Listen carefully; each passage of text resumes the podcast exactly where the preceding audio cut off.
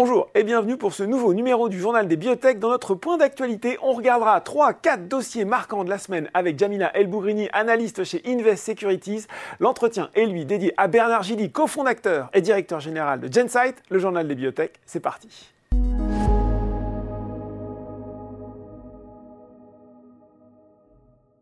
Et j'ai le plaisir de retrouver pour ce point d'actu Jamila Elbougrini, analyste biotech chez Invest Securities. Bonjour Jamila. Bonjour Laurent. Bon, il se passe toujours plein de choses dans le secteur, particulièrement en ce moment. On voulait faire un petit tour d'horizon. On va commencer par euh, Valneva avec cette annonce qui est tombée en début de semaine. Nouveau contrat d'une valeur minimale, je cite hein, le communiqué de presse, de 32 millions de dollars avec le gouvernement américain, le département de la défense, hein, pour être plus précis, euh, avec ce vaccin contre l'encéphalite japonaise. Ixiaro, bonne nouvelle ça non? Effectivement, c'est une bonne nouvelle. Après, euh, c'est une bonne nouvelle qui vient confirmer des publications semestrielles qui sont euh, plutôt rassurantes, même si euh, le cours de bourse a un peu décroché ce jour-là, mais bon, c'était indépendant, indépendant de, de, la publication, puisque c'était le jour de, de l'annonce de, de, la Fed. Donc, effectivement, ça avait un petit peu dévissé sur, sur l'ensemble des marchés. Donc, pour Vaneva, effectivement, ça vient un petit peu donner de nouvelles couleurs et surtout, en fait, ça, redonne de nouvelles perspectives plutôt optimistes pour les ventes de ce produit-là. Parce qu'effectivement, il y a un contrat qui est en place avec euh, le département américain de la défense depuis 2010, qui est régulièrement renouvelé. Euh, après, la petite crainte et euh, le manque peut-être de, de, visibilité sur ce sujet, c'était que depuis le Covid, en fait, il y a eu une diminution des, des ventes euh, en, lien avec euh, avec le, le, manque de mobilité, puisque c'est un vaccin qui est effectivement utilisé surtout par les, par les pour les voyageurs. Mhm. Mais sur le département américain, il y avait un contrat qui avait été signé en 2020, donc juste juste au moment du Covid ou un peu avant, et qui avait été qui qui intégrait deux options, euh, donc euh, pour, les trois années euh, qui, étaient censées couvertes, euh, être couvertes pardon, par ce, contrat-là. Et la dernière option euh, qui touchait, qui concernait 2022, finalement n'avait pas été exercée. Donc on avait 36 millions de, de 36 millions de dollars potentiels qui n'avaient pas été encaissés par Valneva. Donc le fait d'avoir ce nouveau contrat à hauteur de 32 millions de dollars sur un an, euh, sachant que c'est un montant minimum, comme vous disiez, avec la possibilité d'avoir euh, une nouvelle commande, ça, ça laisse effectivement euh, percevoir, euh, en tout cas, un niveau sur les sur les ventes de ce produit-là, un niveau de chiffre d'affaires, en tout cas, qui pourrait retrouver, en tout cas, commencer à se rapprocher de ce qui était les ventes avant Covid. Bon, voilà, bonne nouvelle pour, pour Valneva. Il faut qu'on parle aussi de Farnex, Jamila, puisqu'il y a eu cette annonce de la société. Alors, euh, c'est pas une annonce d'accord, c'est sur le point de, tout est dans, dans le détail, hein, sur le point de signer un accord de licence pour son actif principal, c'est PXT 3003, c'est dans la maladie de Charcot-Marie-Tous. Euh, on indique même, euh, voilà, hein, des offres non engageantes pour un actif qui s'élèverait à 400 millions d'euros. On sait que Farnext, bah voilà, est, est, une situation qui est quand même pas simple. Qu'est-ce qu'on peut retenir de cette annonce récente? Bah, c'est exactement ce que vous venez de dire, c'est-à-dire qu'effectivement, il y a probablement des discussions qui sont en cours, qui sont aujourd'hui relativement bien engagées, puisqu'il y a des due diligence qui sont allées jusqu'à leur terme. Donc, ça, ça laisse supposer qu'effectivement, il, il, y a des marques d'intérêt mm. suffisamment fortes de, de, partenaires euh, industriels éventuels pour, pour pousser euh, l'évaluation jusqu'à ce point-là. Donc, évidemment, à ce stade-là, rien n'est signé. Eh oui. Donc, on parle bien de, de marques d'intérêt. Oui. Après, ça n'est pas étonnant. On a des résultats de phase 3, de la phase 3 euh, qui, qui, a été récemment euh, terminée, euh, qui sont attendus au T4 2023. Mmh. Donc, euh, c'est quand même peu probable qu'un qu acteur décide de signer un contrat de licence avant même d'avoir accès à ces résultats de phase 3, qui sont quand même euh, le catalyseur principal et surtout en fait la clé de tout. Hein. Ouais, ouais. Si jamais ces résultats ressortaient négatifs, ce serait évidemment pas dans l'intérêt d'un acteur pharmaceutique pour, pour pouvoir prendre une licence sur ce genre de, de choses. Donc, évidemment, tout ce, enfin, le T4 2023 sera, euh, sera l'occasion en fait de deux annonces majeures. Euh, la première, c'est les résultats de, de l'étude clinique, et euh, le second, le second point, c'est évidemment, est-ce que oui ou non, ça sera suffisamment convaincant pour qu'un acteur décide de s'engager, au moins un acteur, parce qu'effectivement, il est question de pouvoir faire des licences sur différentes zones. Il semble que ce soit plus l'option que cette option-là qu'une option de, de licence globale. L'idée, c'est évidemment de viser le marché euh, principal que sont les États-Unis, parce mmh. qu'aujourd'hui, on considère que sur l'Europe et les États-Unis, il y a à peu près 150 000 patients qui sont concernés par cette maladie. Les États-Unis, ce sera à peu près la moitié des patients, euh, mais bon, évidemment, on sait que la politique de prix de médicaments laisse, laisse penser qu'il y a une possibilité d'avoir un, un, prix plus élevé au côté des États-Unis, enfin, du côté des États-Unis, oui. ce qui fait que ce marché-là représente un petit peu plus de 60% du chiffre d'affaires qui est visé. Donc, ce qu'on retient, c'est qu'effectivement, il y a peut-être des discussions qui sont bien engagées. Il faudra attendre les résultats de la phase 3 pour savoir à quel point euh, ça va permettre aux, acteurs euh, et qui, ont, qui ont, en tout cas, exprimé une marque d'intérêt de s'engager ou pas. Et euh, après, sur les termes de, du contrat, en tout cas au cumul de ce qu'ils ont l'air de dire, c'est quand même plutôt pas mal. En tout cas, c'est plutôt en ligne avec ce qui se fait en général dans, dans ce genre de situation, puisqu'on mhm. est évidemment effectivement sur un montant total qui pourrait être de l'ordre de 400 millions d'euros ce qui est à peu près l'équivalent d'une année, de pixels sur les ventes potentielles de ce produit-là. Donc, c'est un petit, à peu près en ligne avec ce qui se fait en général euh, sur ce genre de signature euh, à cette étape-là de développement.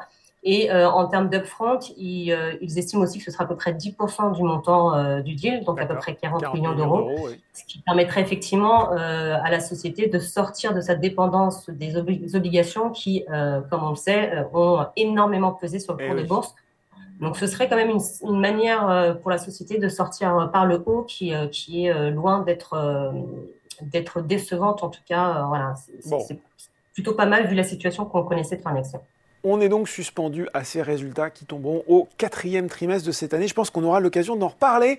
Euh, ce dont on parle aujourd'hui, cette semaine, ce sont les résultats de Poxel, euh, avec notamment euh, cette information sur, l'horizon de financement jusqu'au deuxième trimestre 2025. L'occasion aussi de revenir sur Poxel, dont on, a, on parle moins en ce moment. On a l'impression que la stratégie, elle a un peu de mal à se mettre en place en ce moment, Jamila. Alors, euh, effectivement, le plan de développement a un petit peu de mal à se dérouler. Mm. Après, j'aurais tendance à dire que c'est pas tant la stratégie qui pose problème, parce que la société voilà, est, focus sur son, expertise euh, historique, à savoir euh, les maladies métaboliques.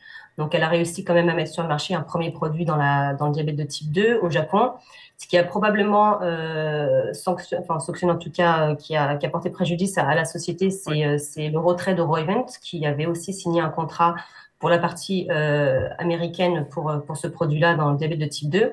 C'est vrai que depuis, depuis ce retrait-là, euh, on a, enfin, Poxel a un peu de mal, mm. tant sur le plan financier que sur le plan du déroulement de la stratégie. Et en fait, tout dépend justement de, de, des finances et c'est ce qui vraiment euh, porte préjudice à, à Poxel. Aujourd'hui, c'est pas tellement le fait que sur la stratégie, euh, elle soit un petit peu euh, perdue, c'est surtout qu'elle n'arrive pas à avoir une situation financière suffisamment saine pour pouvoir poursuivre ses développements dans les meilleures conditions.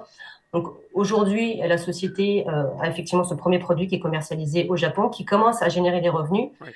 Malheureusement, euh, si on peut le dire comme ça, c'est qu'aujourd'hui, en fait, elle est quand même redevable d'à peu près 8%, euh, c'est pas à peu près, c'est 8% en fait ça, de, 8%, voilà, de ce qu'elle perçoit en fait à, à Merck et Renault, de, auprès de qui en fait elle avait fait euh, l'acquisition des brevets. Euh, et aujourd'hui, en fait, ce qu'elle reçoit de Sumitomo, c'est 8%. Donc aujourd'hui, on est sur une opération qui reste encore blanche, c'est-à-dire que tout ce qu'elle reçoit de Sumitomo, elle le reverse à, à Merck eh et Renault. Ça, et elle, voilà, et elle espère pouvoir euh, avoir prochainement, donc normalement fin 2024, des revenus qui seraient pardon, retraiter des coûts de vente, donc de ce qu'elle doit euh, reverser à Merck Renault, qui soit positif. Ceci, ceci étant dit, ce qu'il faut aussi retenir du communiqué de presse, c'est qu'effectivement, à partir de 2024, elle pourra avoir des revenus euh, positifs. Euh, et, euh, et, et, et, malheureusement, euh, ce, qui, ce qui pesait sur le, sur le cours de bourse, comme on disait, ce sont les dettes. Et donc, elle a restructuré sa dette avec ses créanciers. Le principal créancier étant IPF Partners. Donc, aujourd'hui, ils se sont mis d'accord pour que le remboursement de cette dette ne démarre que quand, justement, Poxel aura des revenus positifs donc euh, plutôt début 2025. Donc ça, ça va effectivement la soulager de devoir rembourser les dettes. Elle a également mis en place une, euh, euh, une ligne de crédit auprès d'Iris avec des obligations remboursables en actions euh, qui va effectivement lui permettre donc une quinzaine de millions avec 3,5 millions qui ont déjà été tirés. Donc il lui reste effectivement cette soupape de 11,5 qui pourrait étendre la visibilité financière jusqu'au T2 2025 si activée. Mais aujourd'hui, avec ce qu'elle a en, en, à disposition, vraiment, euh, la visibilité financière court jusqu'à janvier 2024. Donc on est encore sur une situation financière qui est un petit peu euh, difficile, on peut le dire. Hein. difficile. Et euh, ce qu'il faut aussi euh, retenir, c'est que malheureusement sur tout ce qu'elle va pouvoir percevoir demain de la part de Sumitomo en positif, ça servira presque exclusivement à euh, financer euh, la dette. Ouais, à rembourser la dette. Jusqu'à fin, voilà, jusqu'à fin 2029, ça veut dire qu'on a euh, quand même très peu de chances d'avoir un renforcement de trésorerie qui soit dédié au développement de la société et à son plan clinique. Donc, ça veut dire que même sur cet aspect-là, si effectivement elle va soulager l'aspect dette, il va falloir quand même qu'elle se renforce en, en, en trésorerie pour pouvoir financer vraiment la R&D. Le financement, le nerf de la guerre des biotech, hein, c'est pas une surprise, on en parle quasiment tout le temps dans le journal des biotech. Autre exemple avec Carmat Medtech hein, qui fabrique cette prothèse de cœur intégrale et qui nous annonçait en début de semaine là aussi, eh bien qu'elle avait bah, elle de la trésorerie jusqu'à fin octobre. Euh, là aussi des prothèses euh, dont le développement euh, a été plus lent que prévu au premier semestre avec cet effet direct, bah, un besoin de refinancement à très court terme là. Hein. C'est exactement ça, effectivement. Là, le besoin est, urgent parce que, comme vous le disiez, on est sur octobre 2023. Euh, donc, effectivement, sur le premier semestre, ça a quasiment été grévé. Euh, très peu de chiffre d'affaires parce que là où ils étaient censés euh, vendre un certain nombre de cœurs, finalement, problème d'approvisionnement des fournisseurs. Donc, ils n'ont quasiment pas vendu de cœurs. Donc, trois au total. sachant que la société tablait, tablait sur sur pas loin de 100 pour cette année. Oui, c'est ça, je crois que c'était beaucoup plus. Hein, Exactement. Donc aujourd'hui, en fait, la bonne nouvelle, c'est qu'ils ont finalisé le site de fabrication pour étendre leur capacité et atteindre 500, 500 euh, euh, cœurs euh, par an à partir de fin 2023. Donc, c'est-à-dire que sur 2024, normalement, ils auront la capacité de, de tenir leurs objectifs. Sur euh, l'année, ils prévoient aujourd'hui 60 à 70 cœurs, euh, donc ils vont faire effectivement un rattrapage euh, sur le S2 de, de, ce qui n'a pas pu être fait au S1, même si c'est partiel évidemment, hein, parce qu'ils vont pas pouvoir tout rattraper. mais voilà, c'est de dire le message, c'est qu'effectivement aujourd'hui, normalement les problèmes d'approvisionnement sont derrière eux parce que ça a été résolu sur l'été. Ils ont réussi à générer un stock d'une vingtaine de cœurs. Là, aujourd'hui, ils espèrent pouvoir produire une dizaine de cœurs par, par mois euh, entre septembre et, décembre, ce qui effectivement nous ramène entre 60 et 70 cœurs. Euh, voilà, ça va pouvoir euh, faire, en, faire en sorte que sur le S2, on ait quand même du chiffre d'affaires, mais malheureusement, ça ne sera pas suffisant pour, pour que la société puisse tout de suite, dans l'immédiat, pouvoir se, se, se, renforcer sur, sur la position de trésorerie. Et donc là, effectivement, ça laisse supposer qu'il est quand même très probable qu'un financement soit mis en place. Et euh, étant donné le cours de bourse, étant donné euh, les problèmes d'approvisionnement, il est quand même euh, assez, assez peu probable que ce soit une augmentation de capital et qu'on aille plutôt sur une option dilutive. Bon, évidemment, ça, c'est, purement spéculatif. Ouais, voilà, n'a rien dit sur le sujet, mais bon, ça, ça se dirige plutôt dans, dans ce sens.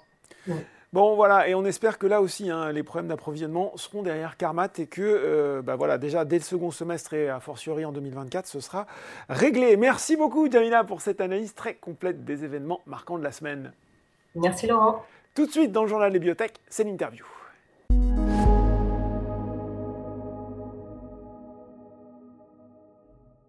Et je reçois pour l'entretien Bernard Gilly, cofondateur et directeur général de Genside. Bonjour Bernard. Bonjour. Ça fait longtemps qu'on ne s'est pas parlé sur le plateau du journal des biotech. On va faire le point sur tout ce qui s'est passé récemment et moins récemment pour Genside. Euh, mais on va commencer par l'annonce récente portant sur la réussite de fabrication d'un lot de Lumevoc utilisé, on, le répète, hein, dans le traitement de la neuropathie optique héréditaire de Leber. Un lot, c'est le le terme consacré, conforme aux bonnes pratiques de fabrication. C'est une étape importante parce qu'on sait qu'il y avait eu ces problèmes de manufacturing. Est-ce qu'aujourd'hui, on considère que c'est derrière nous?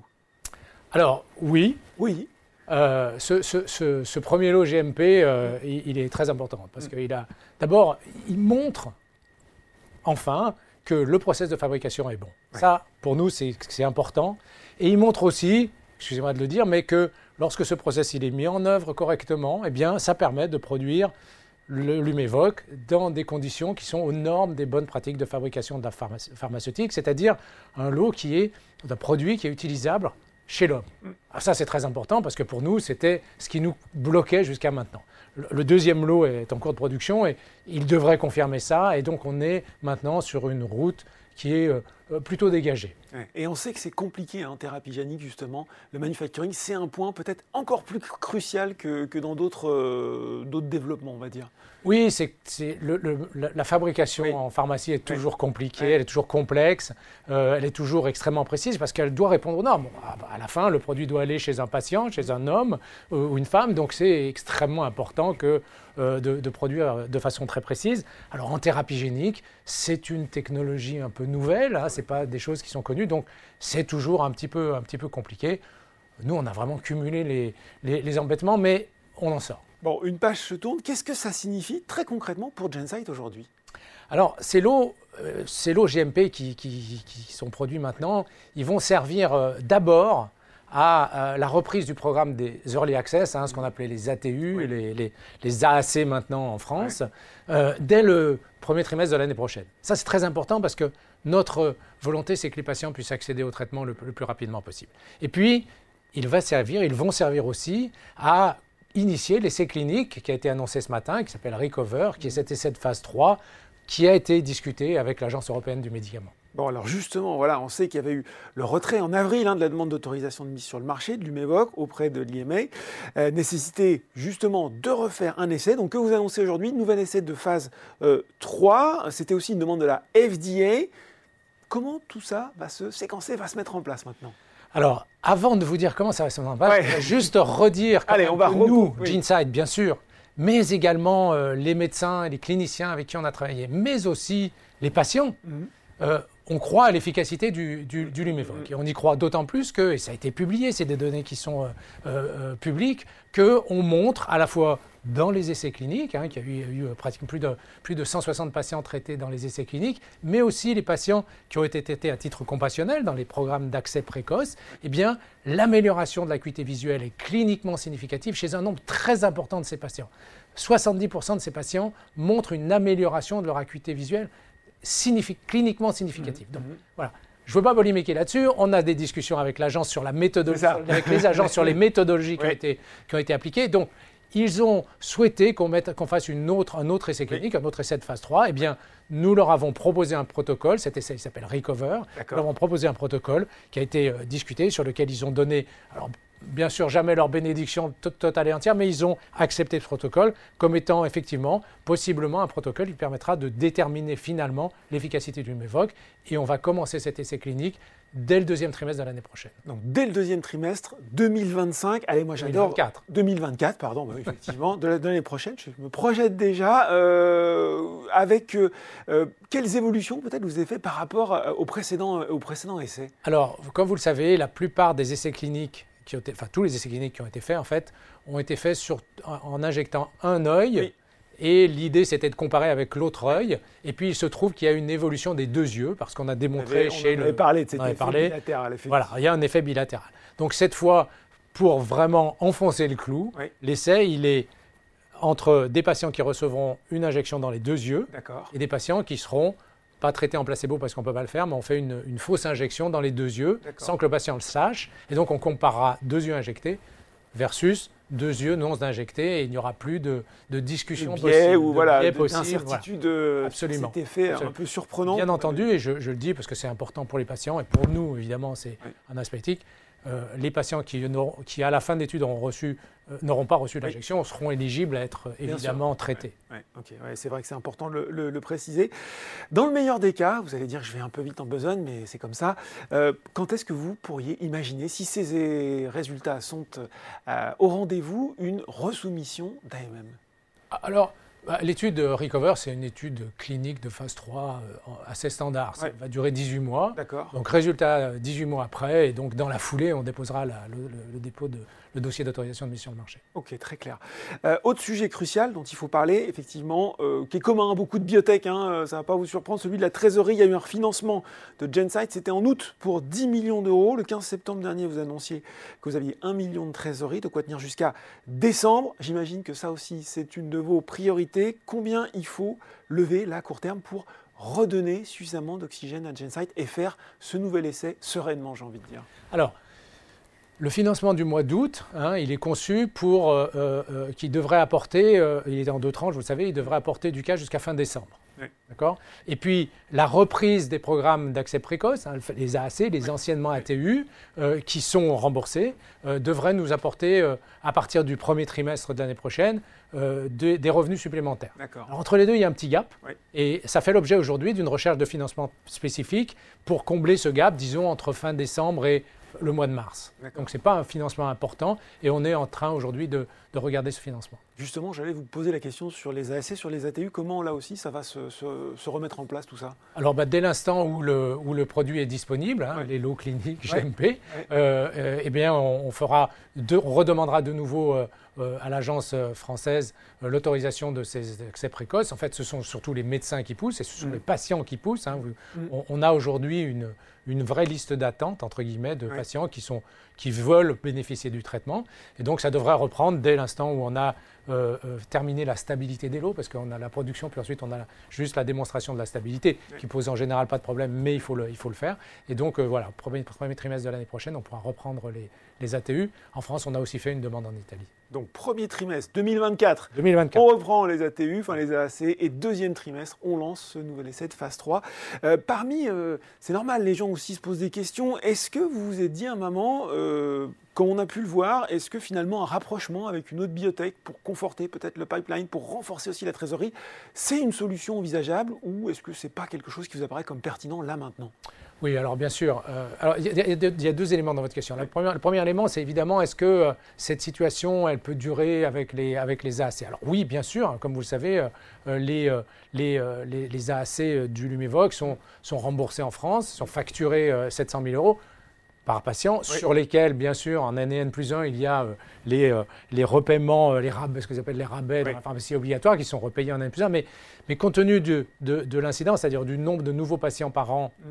Qui bénéficient du traitement du Lumevoq, ça constitue un revenu significatif et récurrent pour GeneSight. Et donc, ça, ça va contribuer, et ça contribuera, ça continuera à contribuer à, à, alléger notre, notre trésorerie ou à renforcer notre trésorerie, si vous voulez. Mais bien entendu, on regarde, et c'est normal, euh, et on discute, on a des discussions sur des opérations euh, à la fois soit de consolidation, mm. soit des opérations plus classiques de, fusion-acquisition, M&A, hein, comme on dit, mais euh, avec toujours, et ça c'est vraiment pour nous essentiel, et c'est essentiel pour notre conseil d'administration également, et pour nos investisseurs, c'est être certain que les patients auront accès le plus vite possible au traitement. Ça, c'est vraiment notre motto. On, a une estimation de ces ATU potentiels en nombre?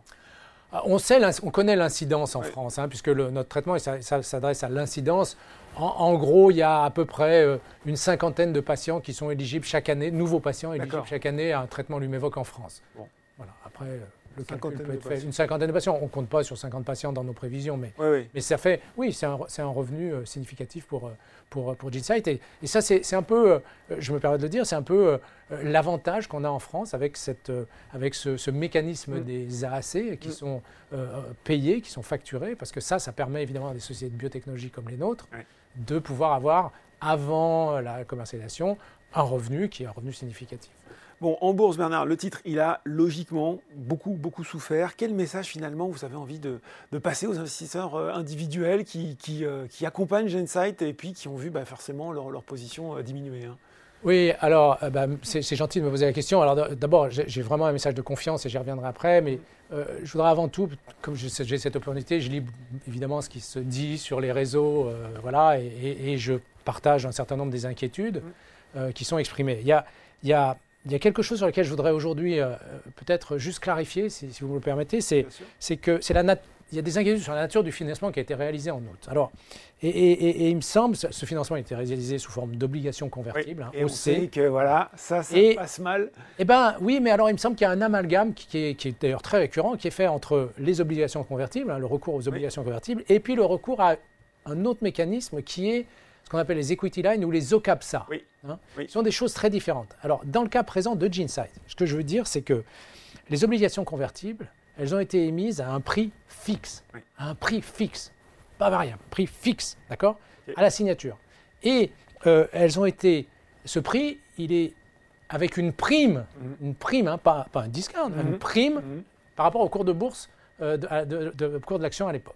Hein, donc c'est contraire même à ces opérations de placement privé classiques où il y a en général un discount.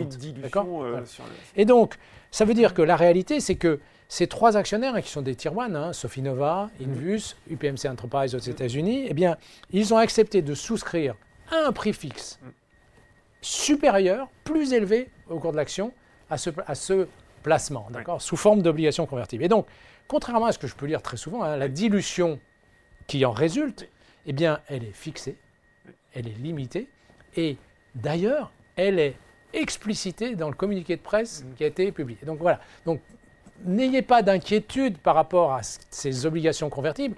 Ce qu'on a fait, C'est c'est quasiment Transparent. ouais. un, un placement privé. Ouais. Voilà. Il y a des obligations convertibles qui convertiront lors de la deuxième tranche, mais ce n'est pas différent. Et ça n'a rien à voir avec les equity lines, qui effectivement sont des mécanismes complexes. Voilà, je voulais juste préciser ça.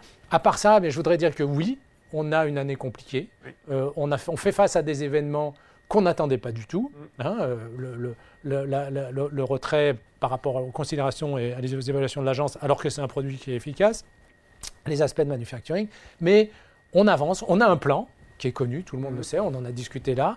Et vraiment, je pense qu'aujourd'hui, on a la volonté que tout le monde, alors bien sûr euh, les patients, mais aussi nos actionnaires, eh bien, on sorte de cette situation par le haut et on va y arriver. Voilà, 2024, une année riche avec justement la reprise des ATU et le début de ce nouvel essai. Merci beaucoup Bernard Gilly d'avoir euh, commenté l'actualité de Genside pour nous. Merci. Le journal des biotech, c'est fini pour aujourd'hui, mais on se retrouve dans deux semaines pour un nouveau numéro.